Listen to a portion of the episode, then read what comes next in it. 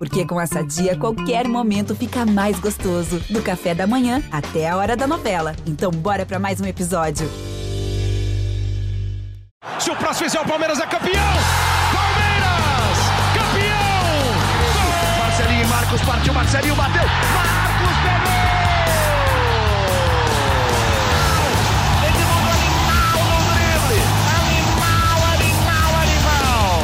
Fala, torcida palmeirense. Começa agora o GE Palmeiras, o podcast exclusivo sobre o Verdão aqui no GE. E hoje uma maneira diferente, né? O palmeirense se acostumou a vencer, vencer, vencer, mas uma surpresa na estreia do Campeonato Brasileiro no último sábado. O Palmeiras foi derrotado pelo Ceará em um jogo bem movimentado, uma grande atuação do time cearense, uma arbitragem bem ruim também. E eu estou aqui com o Leandro Boco, Thiago Ferre, eu sou o Felipe Zito, a gente vai falar um pouquinho do jogo de sábado, né? Essa estreia que acho que surpreendeu bastante o torcedor palmeirense, também já projetando a segunda rodada do Grupo A da Libertadores, quando o Palmeiras enfrenta o Independiente Petroleiro da Bolívia, também no Allianz Parque. Boca, é, foi um jogo que surpreendeu, né?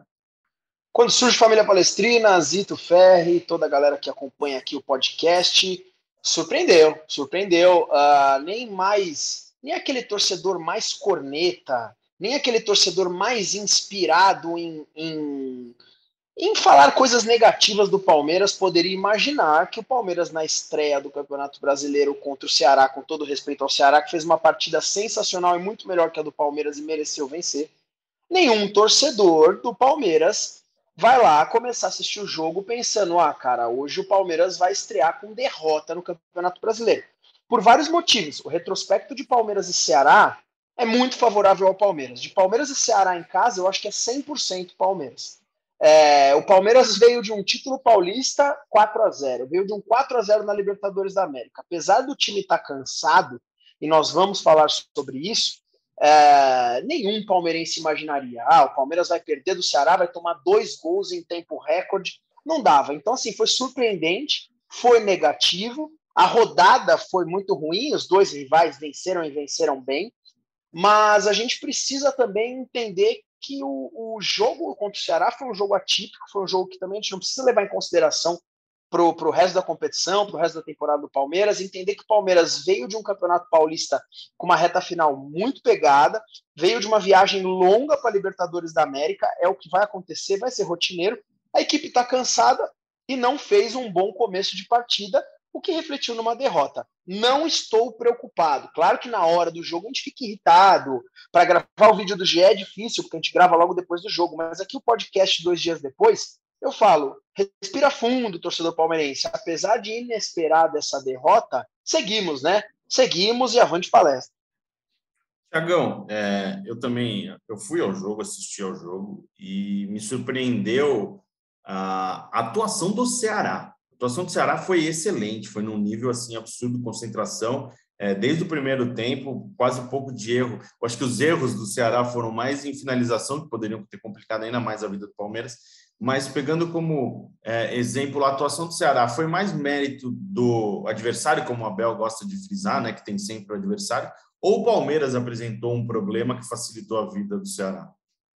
Olá, Zito, Boca, aqui acompanha o podcast.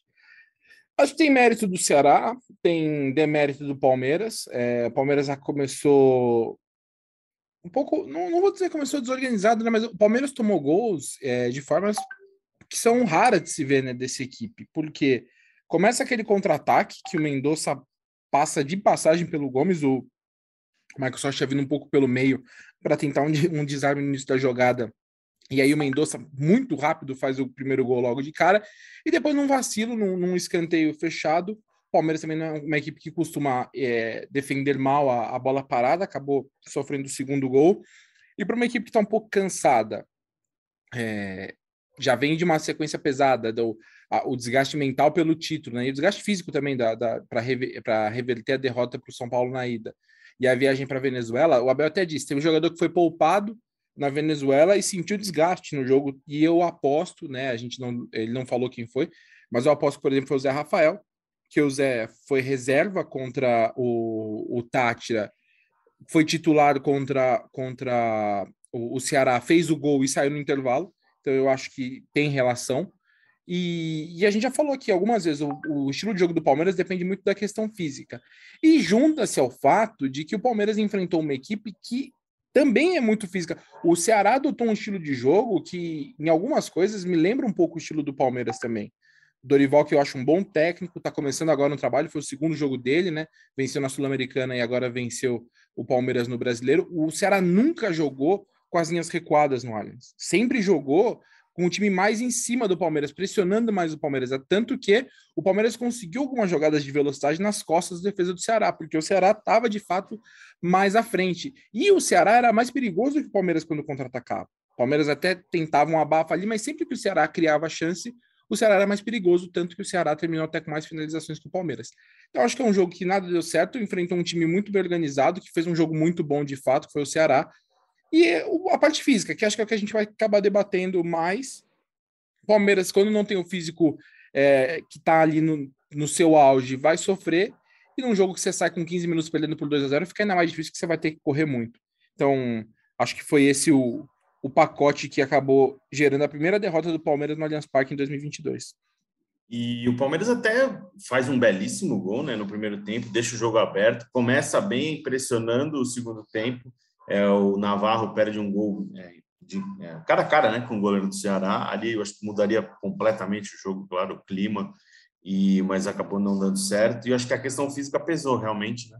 Ali, acho que foi até o melhor momento do Palmeiras foi justamente no início do segundo tempo, quando tenta pressionar, mas aí depois não funciona. O Abel tenta dar mais fôlego ao time, tirando o Rafael Veiga, tirando o Dudu com o Giovani. Aí foi é, um time que não está acostumado a jogar, né? E aí a gente vai, eu quero entrar nessa, nesse assunto. Antes de falar de, de planejamento de elenco, porque tem muita gente perguntando do camisa 9 aqui, muita gente, sei lá, 99% das pessoas que mandaram perguntas hoje é sobre camisa 9.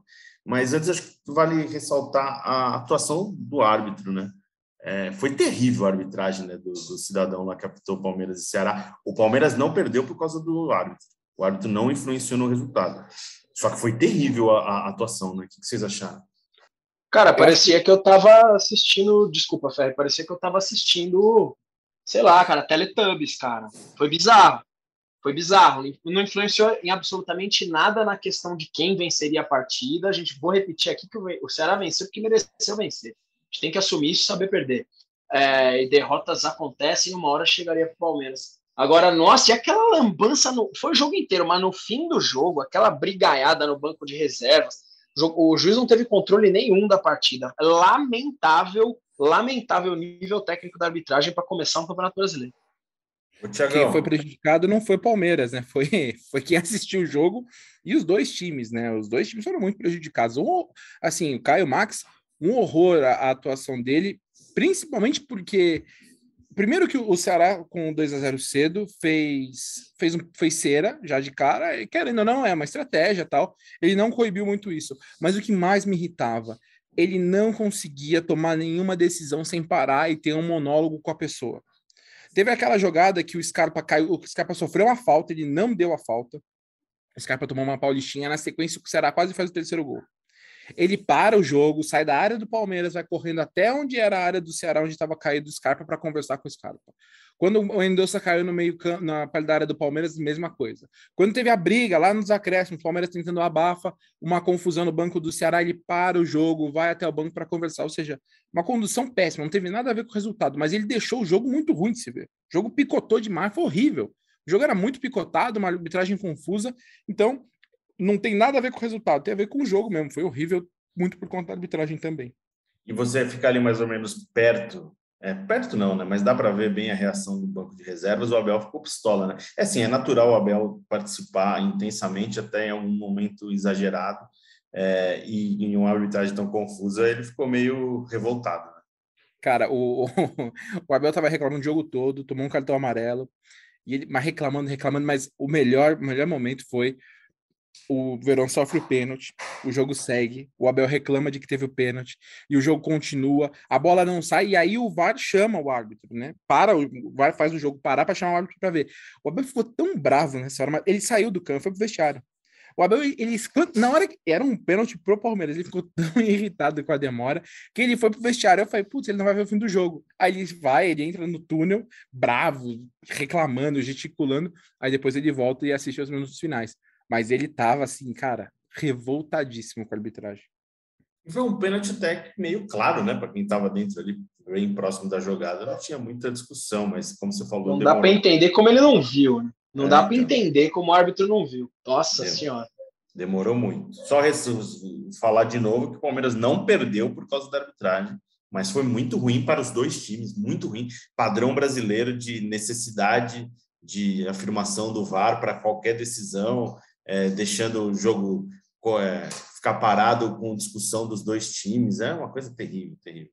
É, acho que vale também de comportamento de, dos dois times, né? É, não, do, não falando especificamente de Palmeiras e Ceará, mas também de uma maneira geral. O futebol brasileiro é muito chato com, a, com arbitragem, para muito, e também muito da indecisão do VAR, tudo que. Vem no campeonato inglês, parece que é outro planeta, né? Os caras decidem lance polêmico em 10 segundos. Aqui, qualquer coisinha tem que, parece que tem que esperar autenticar no cartório e vai lá, chama um motoboy para entregar e vai, chega, não sei o que, é muito, muito, muito. É, falando de, já nos despedindo de Campeonato Brasileiro, partindo para Libertadores, sem antes falar de planejamento. É, a gente sempre tem falado que o Palmeiras, o Abel trabalha com reposições e não com reforços. A gente achava, eu particularmente achava, que enfim, o Palmeiras teria uma qualificação de elenco na contratação do Atuesta. E o resto era reposição. Mas a gente já consegue considerar que o, que o Atuesta não foi uma qualificação de elenco. Mesmo com toda a confiança da comissão técnica, ele ainda não engrenou. E também a saída do, do, do Patrick de Paula já faz o, o próprio Atuesta ser uma reposição ali imediata né, para a posição. É, vocês acham que o Palmeiras precisa de muita modificação muita não, mas precisa de alguma movimentação no mercado para equilibrar esse elenco, eu hoje não vejo o Palmeiras em condição, com o elenco que tem, é, em condição de enfrentar uma maratona de jogos em três competições ao mesmo tempo. E eu pego isso como exemplo, até a frase do Abel falando dois jogadores por posição. Por posição. O Palmeiras não tem um reserva para o Rafael Veiga hoje, porque o Gustavo Scarpa é o titular e joga pelo lado. É, o que, que, vocês acham? Acho que o Palmeiras precisa de muita coisa para equilibrar o, o, seu elenco e brigar pelas três competições no restante da temporada? Zito, foi muito legal o que você falou. É, modificação não, mas movimentação sim. Eu achei essa frase sensacional porque um time atual campeão da Libertadores, atual campeão paulista, você não precisa mudar ele, né? Então, gostei. Agora, a movimentação, na minha opinião, é essencial.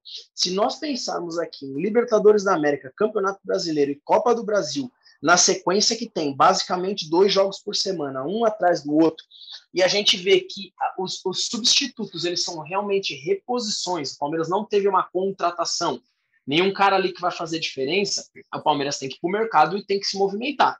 É, eu tô com uma birra, uma birra absoluta do Rony, eu tô com muita birra. O Rony, na minha opinião, tá muito mal, muito, muito, muito mal. Me irritei muito no jogo contra, contra o Ceará. Não gostei da atuação dele, não venho gostando. Mas aqui também é aquele lance, né? Ele também não tá fazendo a dele. É, o Atuesta, para mim, até agora não conseguiu provar, e o Navarro aquela coisa. Ele fez aqueles dois gols na partida da Libertadores, mas já entrou no último jogo também e nada, né? Não nada com gols, mas assim, às vezes o cara tropeça, tá? Meu momento corneta aqui, porque eu, por que, que o Boca tá sendo corneta aqui? Porque a diretoria do Palmeiras tem que se movimentar, Felipe Zito. Movimentar, cara. Alguma coisa tem que acontecer porque a maratona vai apertar, os jogadores vão cansar mais do que já estão, as lesões vão chegar. E aí, quem joga no lugar do Veiga? Ninguém, cara. Ninguém joga no lugar do Rafael Veiga. Ah, a gente precisa de um 9, precisa de um 9, precisa de um 9. Família Palestrina não é só um 9. Nós precisamos de outras peças para poder compor esse elenco em qualidade e quantidade para disputar três competições. Senão vai ficar muito difícil. O que, que você acha, Tiagão? Concorda? É, eu concordo. O elenco do Palmeiras, com a definição de que o Davidson não vai ser mais usado, o Palmeiras tem 24 jogadores no elenco profissional, sendo três goleiros. E aí tem os jogadores de base que sobem para completar o grupo de vez em quando.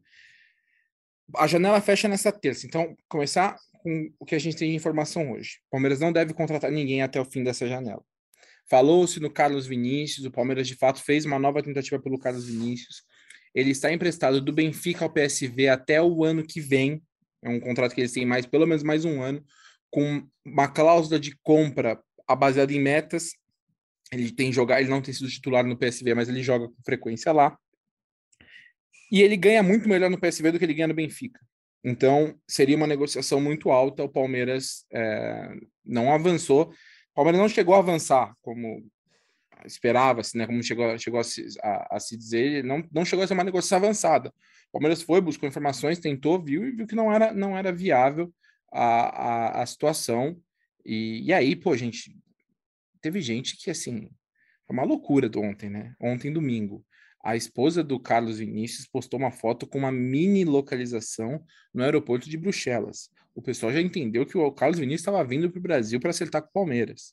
E ele não estava vindo para o Brasil, ele não veio para o Brasil e a negociação não, não avançou, não, não, não se concluiu. E aí eu vou agora partir para uma coisa que é opinião, pelo que eu tenho visto de declarações. O Palmeiras repete muito essa questão de que precisa ter um cuidado financeiro grande. E a Leila Pereira, novamente, ela deu uma entrevista para a Folha e ela diz que ela não quer vender jogadores importantes, a menos que seja pelo pagamento de multa. O que, que eu interpreto disso? O Palmeiras precisa vender jogadores. O, meu, o recado para mim, claro, quando ela diz uma coisa dessa, é especificamente sobre o Danilo, que é o cara que todo mundo sabe que hoje se tornou o principal jogador do Palmeiras, que o mercado está de olho. Na França cita-se que o Olympique de Marselha está interessado. Então, ela está dando um recado de que ela vai dificultar a venda do Danilo.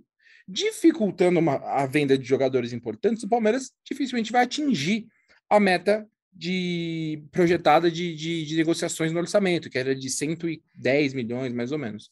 O que eu entendo, eu, a, a avaliação que eu, que eu tenho percebido, eu entendo que a diretoria, e eu acredito que até pela forma como o Abel falou no, no fim de semana, eles preferem tentar manter ao máximo a estrutura deste elenco, desse time, principalmente o time titular.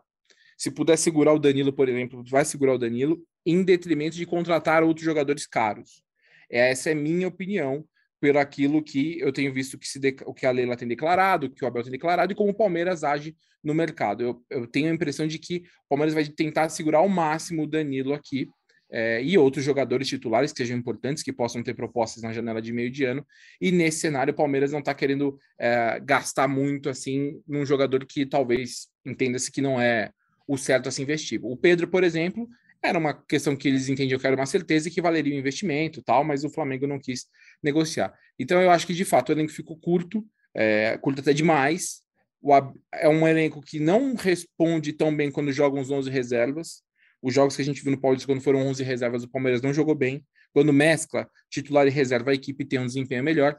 Então vai ter que ser uma gestão muito cuidadosa de elenco do Abel, especialmente até o primeiro semestre, né? Porque eu imagino que na janela de meio de ano tendo uma claridade melhor do que vai acontecer na, na, na, janela, né, de propostas até de saída e também do mercado de vendas lá na Europa que é mais aquecido, o Palmeiras pode buscar um ou dois reforços para melhorar o seu elenco. É, eu acho que também pesa que o Palmeiras já fechou a lista da Libertadores, é o principal objetivo do Palmeiras, né? É, e vai ser com esse elenco que vai buscar. Então o Palmeiras meio que entende que tem tempo, né? Para fechar uma contra e, e pode ser uma, uma, uma, abertura da janela no mercado europeu, né? O mercado exterior pode ser um, um facilitador, né? O, a Europa agora está em reta final de temporada. Seria uma contratação meio maluca essa do Carlos Vinícius. O cara está na reta final do campeonato holandês pelo PSV. Acho que deu assistência no fim de semana, fez gol no fim de semana. Então é um cara que está jogando lá, né? Então era uma negociação bem, bem difícil mesmo. É, até pelos valores envolvidos, por ter essa complexidade de estar em outro time, é, emprestado, enfim. É, o Palmeiras continua. E eu acho que assim, a questão é necessidade, não é nem a qualificação de plantel. É, o Palmeiras precisa, o Palmeiras é cobrado para ter a qualificação do plantel na questão do centroavante desde 2020. Não teve essa qualificação. Aí você pega, pega o início de 2022. O William, que podia jogar de centroavante, foi para o Fluminense. O Luiz Adriano teve o contrato rescindido. O Davidson está saindo. É, e antes, com esses quatro, com esses três jogadores, o Palmeiras já tinha problemas de centroavante. Contratou o Rafael Navarro, uma aposta, que ainda não embalou. É, e só isso. É, e nem na base o Palmeiras tem a figura do camisa 9. Ah, mas o Gabriel Silva, o Gabriel Silva é, faz gol no sub-20, faz gol no sub-20. Só que não é um camisa 9 como presença de área, ele é um jogador mais, sei lá se eu estou fazendo a análise correta, parece até um segundo atacante, não o primeiro atacante é, centroavante. É, falam muito do Hendrick, pô, mas o menino tem 15 anos ainda, vai fazer 16. Não é que você vai jogar a camisa para ele, ele vai vestir, vai assumir, vai jogar a Libertadores uma semana depois de fazer 16 anos. Não é assim que funciona, né? Isso só, é, comentando tudo isso, só mostra a necessidade que o Palmeiras tem de contratar um camisa 9. Às vezes me deixa um pouquinho surpreso a tranquilidade que o Palmeiras tem. É, claro que muito escorado em ótimos resultados, bom desempenho, mas uma diferença do Palmeiras do ano passado para esse ano, é que o Palmeiras do ano passado abriu mão do Campeonato Paulista e jogou o Campeonato Paulista na semifinal, a partir da semifinal. Só. Esse ano não, o Palmeiras começou o Campeonato Paulista e, e, e, levou com seriedade a partir dessa sequência de clássicos, semifinal, recuperação na final. Então há um desgaste físico importante para esse time, há uma sequência de jogos e não temos, não vemos tantas opções quanto o Abel deseja. E assim, você bem sincero que parece que até o Abel está bem tranquilo, né? É, se fosse o Abel de ano, do ano passado, do meio do ano passado, já poderia ter pintado uma crise aí, né? É, acho que ele está bem seguro, tanto que renovou o contrato. É, e ele disse né, que não teve nenhuma é, imposição dele para renovar a contratação de algum jogador ou outro, né? Mas acho que está na hora do Palmeiras também olhar com carinho, mais carinho né, para o treinador e dar finalmente o que, o que ele que o treinador tanto pede, né? O Palmeiras precisa de opções e não tem como recorrer à base toda hora. É, o Palmeiras tem um time sub-20 muito bom, campeão da Copa São Paulo, mas não está pronto para jogar no time profissional. Não teve. E é o que você falou, né, Zito? O time campeão da Copinha não tinha um centroavante. O centroavante não. era o Hendrick, que tem 15 anos. Então, não, não tinha. Na Copa Libertadores, o 9, né? Quem veste a camisa 9 por obrigação do regulamento é o Daniel, que é um cara de 18 anos era do sub-17, não tem experiência no profissional, acho que nem chegou a treinar, eu, eu se eu não me engano, acho que na não. equipe profissional, ou se, se foi, ou foi alguma coisa muito específica. Ele não jogava então, nem no time da Copinha, né? Ele era reserva e. Ele sofreu duas lesões. Isso, ele, na, ele, foi inscrito na Copinha, é, estava, sofreu uma lesão na coxa no fim do ano. Quando ele estava no treinamento para a Copinha, ele sofreu uma nova lesão na coxa e ficou fora é, participou, ele é do elenco, né? Ele, ele é considerado campeão, mas ele não jogou a copinha por conta dessa, dessa lesão. Então, é, assim, o que eu, eu entendo que o Palmeiras vai chegar na final de meio de ano, o Palmeiras precisa precisa encontrar um, um centroavante. E não eu, tem, assim, não tem. Hã? Desculpa, só te cortar. Eu acho que já não é nem mais só questão do centroavante já o, o, a temporada está apresentando mais necessidades para o Palmeiras hoje. Eu acho que Sim. o Palmeiras antes precisamos de um camisa nova. Não é só isso que precisa, precisa de mais coisa nesse momento. Exato, exato. É, o Palmeiras, o Palmeiras tem um, um uma, entende, né, que assim, óbvio que isso não é menosprezar, mas o Palmeiras está numa situação, ele está num grupo que é razoavelmente acessível na Libertadores, né? Que a gente sabe que com o elenco que o Palmeiras tem, tem total capacidade de passar com uma das melhores campanhas da primeira fase no geral. Né? Então, isso tudo bem. Então, para a primeira fase da Libertadores não era tanta preocupação. A, a questão é, é isso que você falou, de, de com jogadores para rodar. Porque o Palmeiras mesmo admite que, por conta do Mundial e da Recopa, eles começaram essa temporada com o pé no acelerador na parte física. Botaram os caras para chegar no auge físico muito cedo. E eles têm o medo de que essa decisão, junto com um calendário que acaba mais cedo por conta da Copa do Mundo, de repente possa estourar todo mundo. Pode acontecer de mais para frente, o Palmeiras chegar estourado ali na mais para frente, porque fez essa escolha e o Palmeiras fez uma escolha, entende que há um risco e vai ter que gerir. E além, uma coisa que você falou, Zito, do ano passado, além dessa questão de como o Palmeiras lidou com o Paulistão, o Palmeiras não jogou a Copa do Brasil quase que inteira, né? É, isso era um, um intervalo um, um, pouco maior. E, e, assim, por mais que no fim, né, o Abel tenha dito que apesar do resultado ruim, foi interessante na questão da preparação ter saído da Copa do Brasil, não vai ser aceitável o Palmeiras sair novamente na terceira ou oitava de final da Copa do Brasil. Espera-se que o Palmeiras vá mais longe, né? Foi, foi, foi uma ótima para o Palmeiras cair fora da Copa do Brasil, porque ganhou a Libertadores. Senão, Exatamente. Tem pressão. E você não consegue Exato. garantir que você vai jogar uma final de Libertadores de novo, que você vai ganhar uma Libertadores de novo. É muito difícil. Ô Boca, nas tuas redes sociais você deve conviver quase que diariamente com muitas mensagens pedindo a contratação de um camisa nova. Opa! É o que mais tem, né? Quando a gente abre caixinha de pergunta, por exemplo, a cada 10 perguntas, 8 são sobre um camisa nova, né? E a gente não, não tem mais o que falar lá na realidade, né? Todo palmeirense espera um camisa 9, o Abel espera um camisa 9 há muito tempo, e a Leila Pereira já deixou bem claro qual é a política de contratação do Palmeiras. Então, se o, se o palmeirense está esperando é, o Ibrahimovic, ele não vai chegar, entendeu? Então, a gente tem que ser pé no chão, e eu espero que alguma coisa aconteça lá, até pela valorização do Abel Ferreira. Porque, para mim, o camisa 10 do Palmeiras, o craque do Palmeiras, se chama Abel Ferreira. Eu acho esse Palmeiras um, um dos melhores Palmeiras. Olha que doido que eu vou falar. Eu acho esse Palmeiras um dos melhores Palmeiras de todos os tempos, mas eu não acho que, que, que juntando todos os tempos desses melhores Palmeiras, esse seja o com o elenco mais precioso e recheado de craques. Eu realmente nunca vi assim. Eu acho que muitas vezes, inclusive, o palmeirense olha para esse elenco de uma forma que ele não é. Tá? O elenco do Palmeiras é claro, claro que é muito forte. O time titular é extremamente forte, mas para mim o cara que é craque ali é o nosso treinador. Esse Palmeiras tem um técnico brilhante, um técnico que monta um time vencedor, um técnico que apenas com reposições faz um time campeão. E eu acho que está na hora do Abel receber um camisa 9 e mais jogadores de presente da gestão. Deixa eu só passar um, dado técnico para vocês. Vocês estavam conversando sobre a recuperação e a sequência do Palmeiras. Tem muitos rivais que mandam mensagem também. Os rivais, ah, não, porque a, a, correria é para todo mundo, porque o calendário é para todo mundo. Não, não é. Não, não é. E agora eu vou falar com uma propriedade técnica mediante a treinamento esportivo, tá? No treinamento esportivo, a gente tem algumas manifestações de carga. O que, que significa isso? Em determinados, isso desde a periodização clássica de treinamento lá de trás. Em determinados períodos do ano, os jogadores são submetidos a cargas de choque, cargas ordinárias, cargas de manutenção, cargas regenerativas, recuperativas e controle, por aí vai. O que, que eu quero dizer? Em determinados momentos do ano, os jogadores são submetidos a cargas muito fortes ou muito fracas de treinamento. E o Palmeiras, rival que me manda mensagem o tempo inteiro, o Palmeiras disputou um Mundial de Clubes seguido de uma, de uma recopa, e veio de forma contínua para um campeonato paulista na paulada, tendo uma redução de tempo com a Copa do Mundo.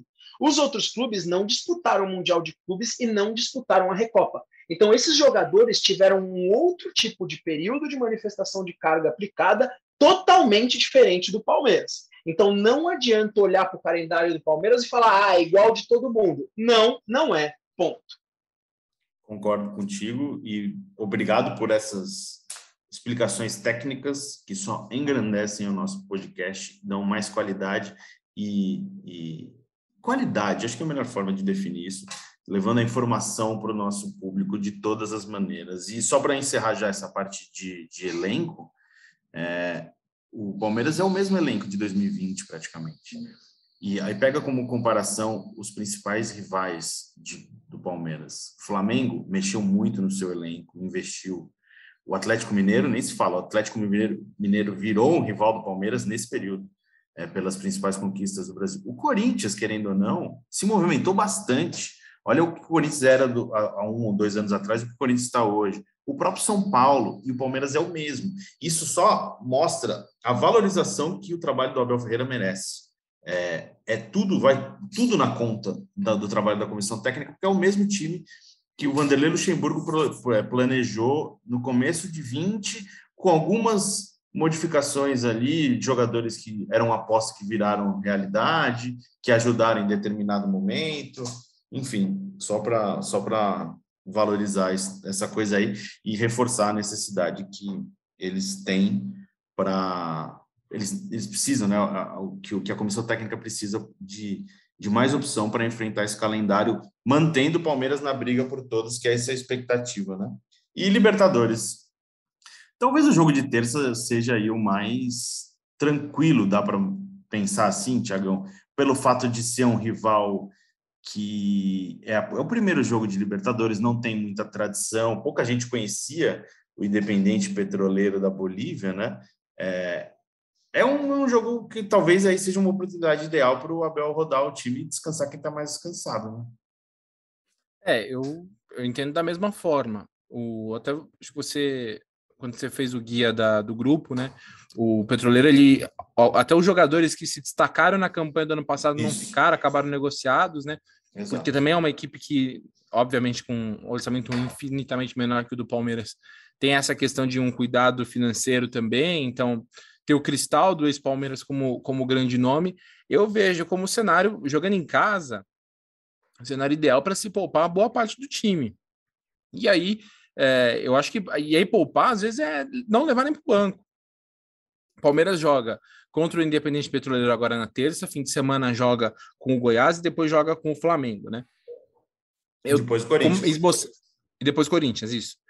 Esbo, pensando, esboçando uma, uma, uma, uma equipe aqui, é, eu pensei em na manutenção Danilo, porque o, o Jair está suspenso. Acho que o Zé Rafael vai ser poupado por conta do desgaste que ele apresentou no outro jogo. Então, manteria Danilo. O Dudu e Rafael Veiga, eu acho que ele vai manter também, porque é o que você falou, o Veiga não tem reserva no Palmeiras e o Dudu joga a maioria das partidas. O que, que eu estou imaginando?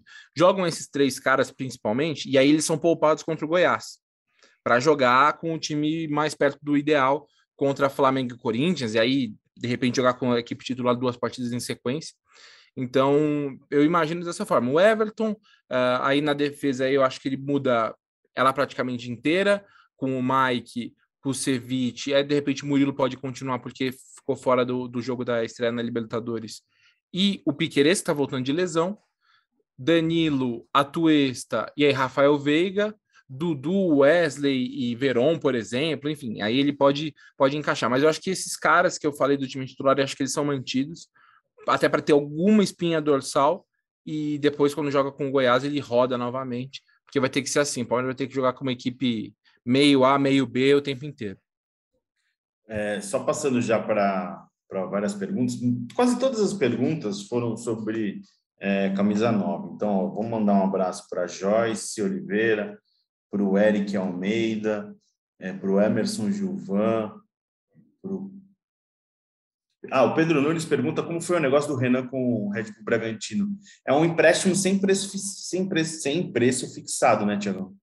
Isso, sem opção de compra, só para ganhar minutos mesmo e voltar no ano que vem. Então, agradecendo também aqui, ó. Será que o Hendrick, o Erivaldo Melo pergunta se o Hendrick vai ser utilizado nessa temporada. É difícil falar, né? Porque é um menino de 16 anos, ele tem pouca experiência até no sub-20, mas eu acho que o Palmeiras tem todo esse projeto pensando em aproveitá-lo, ou pelo menos começar a dar oportunidade para ele, treinando, indo para o banco de vez em quando. É, acho que o Palmeiras aposta muito nisso. Deixa eu ver quem mais aqui, ó. É, a Mariana Primo pergunta também do Camisa 9, a gente já falou bem. É... Aí tem aqui o Ivan Paixão e teve mais um outro. Um pouco... Tem muita gente cornetando o Barros e muita gente cornetando a presidente Leila Pereira por causa do assunto camisa 9. Aí o colega que eu falei agora e o Thiago Garcia. Eles falam meio que uma pergunta em tom de crítica ao, Abel, ao, ao, ao Anderson. Aí o Thiago pergunta como é a atuação verdadeira do Anderson Barros, apenas um fantoche na atual diretoria ou realmente é ruim de serviço. Eu não acho que ele é ruim. O Palmeiras foi campeão muito mérito pelo trabalho dele também. Só que acho que o torcedor tem que entender que ele é o diretor que tem mais restrição financeira do Palmeiras nos últimos anos. É aquela realidade de investimento que o Palmeiras tinha, é, até com o aporte da, da, da Crefisa, né, que acabou virando dívida do Palmeiras, não existe mais, né? O Palmeiras já, desde 2020, pensa em é, conter, com contenção de gastos, em reduzir dívida, e foi por isso que o Anderson foi contratado, né? Para fazer essa integração da base e buscando reforços pontuais. Eu não acho que ele é um péssimo é, dirigente como a torcida pinta, porque não está chegando esse nove tão esperado. O que você acha? É, não tem nem como ele ser um, um dirigente tão ruim o Palmeiras ganhar duas Libertadores, por exemplo. Não, não, não tem como. É, o Palmeiras pagou, o Palmeiras pagou o preço por, por um momento de descontrole na gestão passada do Maurício Gagliotti. O Palmeiras deixou a coisa ficar muito volumosa no mercado, gastar dinheiro onde não precisava, onde não devia, e aí veio a pandemia junto. É, o Palmeiras pagou muitas dívidas de negociações, até dívidas de outras gestões também, como foi o caso do Wesley, 50 e tantos, 50 milhões o Palmeiras pagou na, no último ano. Então, de fato, ele tem restrição. Eu acho que ele não é, de fato, esse perfil. Ele não vai ser um cara que vai se vender como, olha, o cara que eu trouxe. Como, vamos ser sinceros, a gente nas outras gestão era assim. Tinha um, o, o, Matos, ele era um cara personalista. Ele era o cara que ele falava tudo o que aconteceu. O Anderson é um cara mais na dele, ele tem um outro perfil. Isso não significa que ele não trabalhe. Além do que, é, a torcida às vezes não entende. O trabalho do diretor de futebol não é só também contratar, ele tem um monte de outras coisas para se fazer é, querendo ou não, também uma coisa que eles entendem que foi super importante agora foi renovar o contrato do Abel.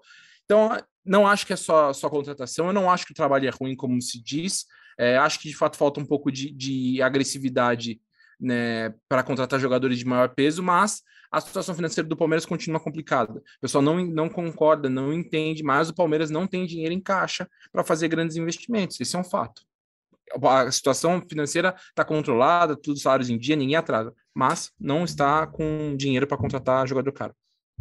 É isso, Tiagão. Deixa eu ver mais aqui, gente, se tem mais alguma pergunta. Eu acho que não, acho que todo mundo estava querendo falar sobre é, reforço, camisa 9, Anderson Barros, algumas cornetadas. Agradecer mais uma vez todo mundo que participou.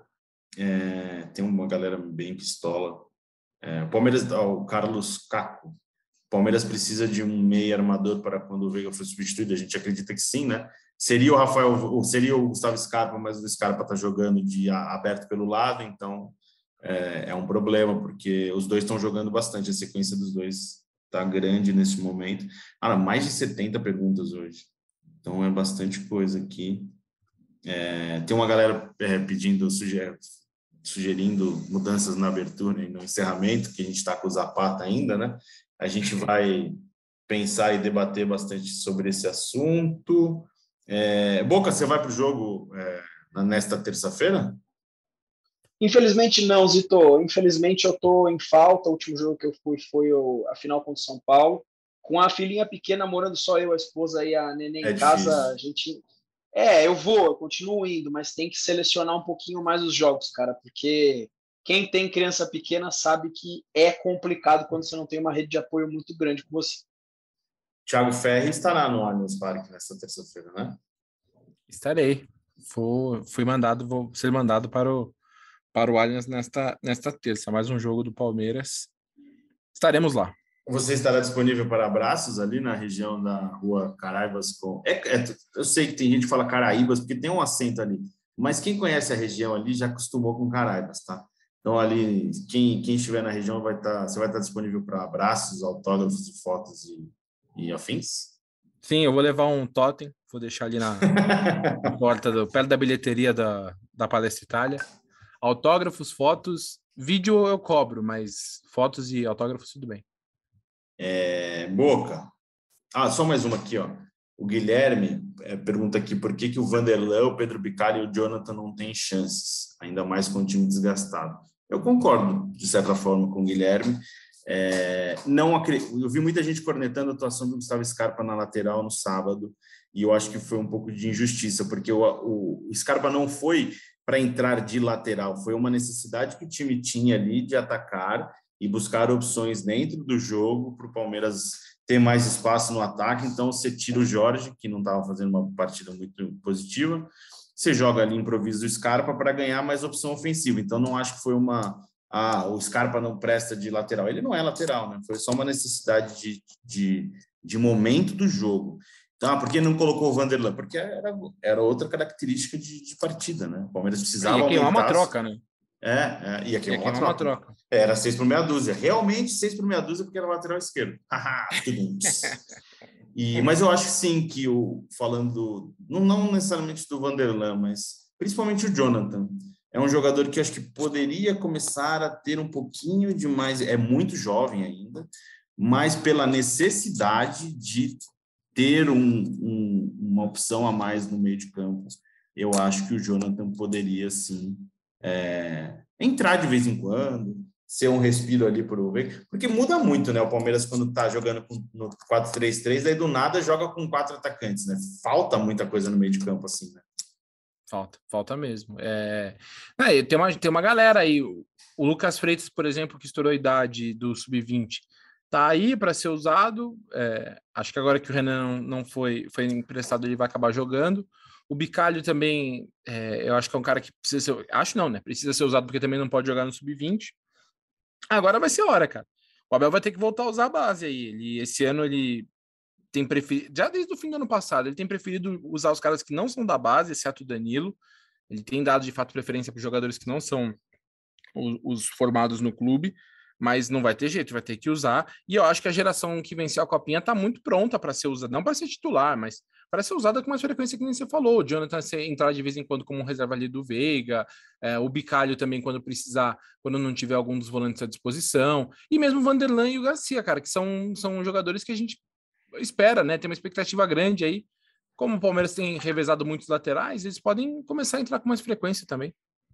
É, Boca, tem um cara aqui, ó, que tá meio pistola com o Rony, e eu acho que ele pensa igual você. Ele falou assim: ó, o LCEP. Por que, que o Abel insiste tanto com o Rony e não dá oportunidade para quem sabe mesmo jogar bola? E aí, só o Wagner, depois, aproveitando a pergunta, ele não seria melhor investir no Verón no lugar do Rony?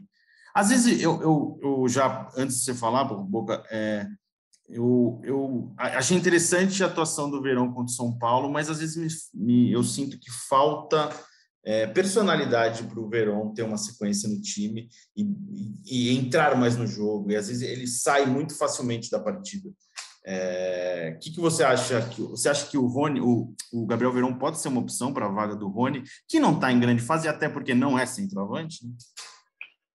Zito, cara, o Rony, eu tô, como eu comecei esse podcast aqui, tô com uma birra, porque tá difícil acompanhar, cara. O Rony tá errando demais, demais, demais, demais. É, é, venho criticando ele nos últimos jogos, não tá na dele ali, mas realmente o Rony tá errando bastante, cara. Sobre o Veron no lugar dele, eu prefiro o Veron ao Rony, sempre preferi.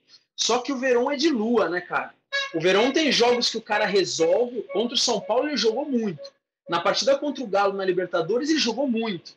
Mas tem momentos que o Verão também parece que não entra em campo. É, é 8 ou 80 o Verão. É impressionante. O Verão é realmente 8 ou 80. O Rony é um cara que é importante taticamente. Ele é extremamente disciplinado, porque senão o Abel não ia deixar o cara o tempo inteiro lá. Ele corre demais. Só que para mim falta muita habilidade pro Rony. Eu realmente, cara, tô cansado do Rony perder os gols que perde, tropeçar e por aí vai. Ah, eu tô mesmo, tô, tô na birra com o cara. É, o Verón, acho que, cara, precisaria pegar um ritmo aí, cara. Se ele pegasse uns 5, 6 jogos e conseguisse jogar bem em 90% desses jogos, poderia ser um substituto. Mas 8 80 é complicado. Contra o São Paulo, ele é o melhor em campo. Contra o, o Ceará, ele é o pior. Aí é um pouco difícil. Última pergunta de hoje, Joséia Silva. É, das três competições que disputa, qual Nome de craque. O nome de craque, autor de gol de final de Libertadores. É, qual campeonato o Palmeiras deve abrir mão para diminuir o cansaço físico? Acho que o Palmeiras não deve abrir mão de nada, né? É, o Palmeiras deve procurar opções para se manter na briga por todas as competições e é o que se espera do Palmeiras. Eu acho que não tem condição hoje de brigar pelas três. Tanto que o Tete Tiagão falou que o, é, a eliminação na Copa do Brasil fez, de certa forma, bem ao elenco no ano passado. Mas eu acho que o Palmeiras não é um clube para abrir mão só por causa para enfrentar o, o, campeonato, né? para enfrentar essa maratona. Né? Não dá para pensar é, assim. Não, não tem como, até porque assim, a gente fala da, do número de jogadores, é curto e tudo mais, mas o Palmeiras, em nome, tem jogadores qualificados, é, se for comparar com o restante do futebol brasileiro. O que falta é um saldo de, de desempenho dos reservas. É aí Wesley, Veron, Breno Lopes mesmo, assim, tô citando os caras que, que são reservas e que o banco do Palmeiras não tem trazido muita coisa. O Navarro mesmo, que fez os dois gols e perdeu um absurdo contra o Ceará depois quando entrou. Então, é, o Palmeiras não, eu acho que o Palmeiras não tem que abrir mão de nada, não tem que abrir mão de nenhuma competição. Precisa que os reservas aí deem um, uma, um salto no desempenho para não deixar uma equipe tão diferente quando joga com titular e quando joga com reserva. Ó, mandando um abraço para todo mundo aqui. Não para todo mundo, porque tem muita gente, mas. É, cadê? O Gabriel, Eric Almeida, Parmeirense, Gui Verdão, Luiz Carlos, Carlos Felipe Neto, acho que é Neto, não sei. Enfim, Carlos Felipe, é, o Marcelo Uliana, enfim, muita gente mandando mensagem hoje, agradecer todo mundo. É bom, eu acho que hoje não é um clima muito bom, né? O Palmeiras perdeu no fim de semana, mas tem, tem mensagem especial, recado de despedida, como já virou padrão. Ah, citou difícil, né? A primeira rodada do Campeonato Brasileiro foi um pouco dolorida, né? Os rivais foram bem, o Palmeiras não foi. Ah, mas é isso aí, cara. Eu mando um abraço para toda a torcida palmeirense um abraço para a torcida rival, porque daqui a pouco o Palmeiras está na frente de todos vocês. Um abraço, tchau. Tiagão, tchau. Lembrando que você vai estar disponível para abraços ali no Allianz Parque, né? Exatamente, das 20 às 20 e 15 na bilheteria ali da, da Palestra Itália. Um abraço a todos. E hoje eu vou encerrar o podcast de uma maneira diferente. O Rafael, uma, seguindo uma sugestão do Rafael aqui. É, antes, agradecer a, a audiência de todo mundo. Lembrando que você sempre ouve o nosso podcast no Globoplay, na página do Palmeiras no GE, no seu tocador favorito aí de podcast. E seguindo hoje a sugestão do Rafael, um encerramento com chutou o Deivinho, subiu Breno Lopes e partiu Zapata. Partiu Zapata, sai que é sua, Marcos! Bateu para fora!